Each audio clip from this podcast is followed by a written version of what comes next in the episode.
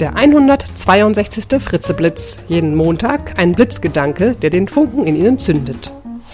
Ein Podcast von und mit Nicola Fritze. Hallo und guten Montagmorgen. Der heutige Blitzgedanke heißt wollen können.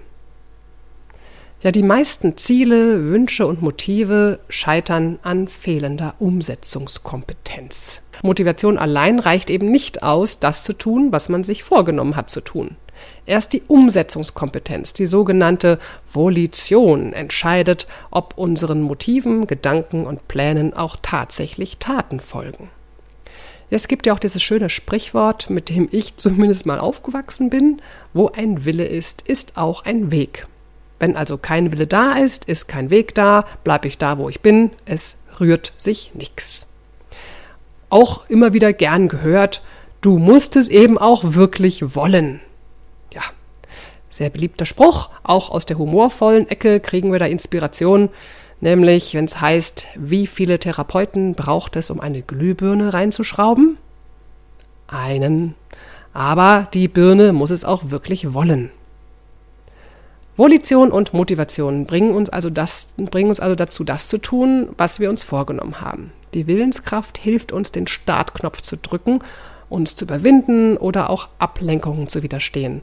Das heißt, dass man auch dem verlockenden Angebot der Freundinnen zum Beispiel widerstehen kann, wenn sie gerade mit uns ins Kino gehen will, obwohl wir uns doch gerade vorgenommen haben, an diesem Abend joggen zu gehen.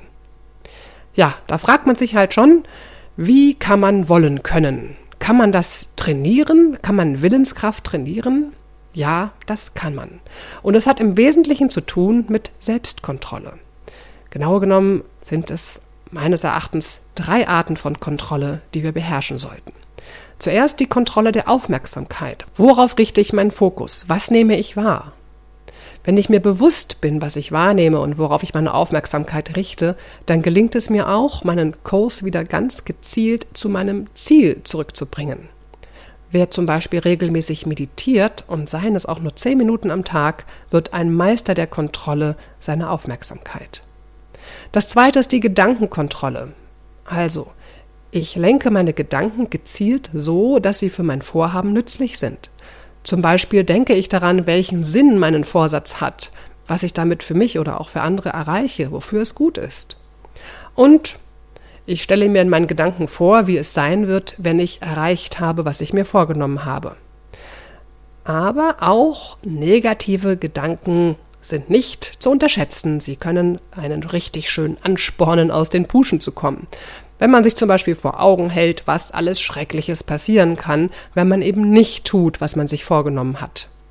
Man kann in seiner Vorstellung sich auch wunderbar beispielsweise ausmalen, wie der Körper in ein paar Jahren aussieht, wenn man gar keinen Sport mehr macht. Und nicht nur wie der Körper aussieht, sondern auch wie er sich anfühlt.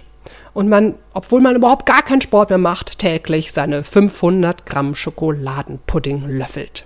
Ja, dann kann man den Unterschied zwischen Pudding und Körper bald nicht mehr wahrnehmen. Ja, und dann noch die Kontrolle ihres Tuns. Also kontrollieren und beobachten Sie Ihr Tun. Was tun Sie? Wie verhalten Sie sich? Wie handeln Sie? Nehmen Sie sich ganz genau wahr. Sie können sich mal etwas vornehmen und dann beobachten Sie sich ganz genau dabei, wie Sie das tun. Wie sieht Ihre Strategie aus? Wie gestalten Sie Ihren ähm, Arbeitsplatz, Ihr Arbeitsumfeld? Wie gehen Sie mit Stolpersteinen um? Und wann haben Sie eventuell abgebrochen und wie kam es dazu? Was haben Sie in dem Moment, wo Sie abgebrochen haben, gedacht und gefühlt? Und was haben Sie dann stattdessen gemacht? Und wie haben Sie es geschafft, sich eventuell wieder zu motivieren, dann doch wieder weiterzumachen? Machen Sie sich gerne Notizen über Ihr Verhalten. Werden Sie zum Forscher entdecken Sie sich selbst. Denn wir wissen ja, Selbsterkenntnis ist immer der erste Schritt zur Besserung. Hier noch eine kleine Übung zum Ausprobieren, wenn Sie mögen. Ich werde es auf jeden Fall die nächsten Wochen mal tun. Sie entstammt nämlich meiner eigenen Erfahrung, dass ich schon lange kein Mittagessen mehr gegessen habe, ohne dabei irgendetwas zu lesen, zu hören, gar zu telefonieren oder zu surfen. In der Fastenzeit habe ich mir vorgenommen, mich nur noch auf das Essen zu konzentrieren.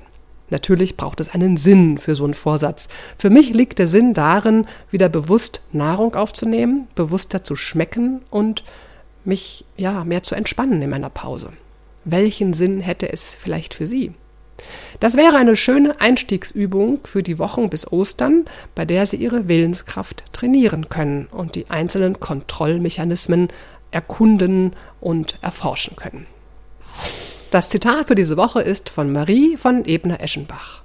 Zwischen Können und Tun liegt ein Meer und auf seinem Grunde gar oft die gescheiterte Willenskraft. Und zum Schluss noch ein kurzer Hinweis. Falls Sie meinen neuen Videopodcast noch nicht kennen, dann gehen Sie bei YouTube doch mal auf Fritze Talk.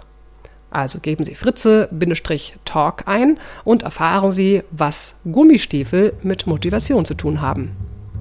Ich wünsche Ihnen eine willensstarke Woche. Bis zum nächsten Montag, Ihre Nicola Fritze. Weitere Informationen zu mir, meinen Vorträgen und Büchern finden Sie auf www.nicolafritze.de. www.radioplay.de. Er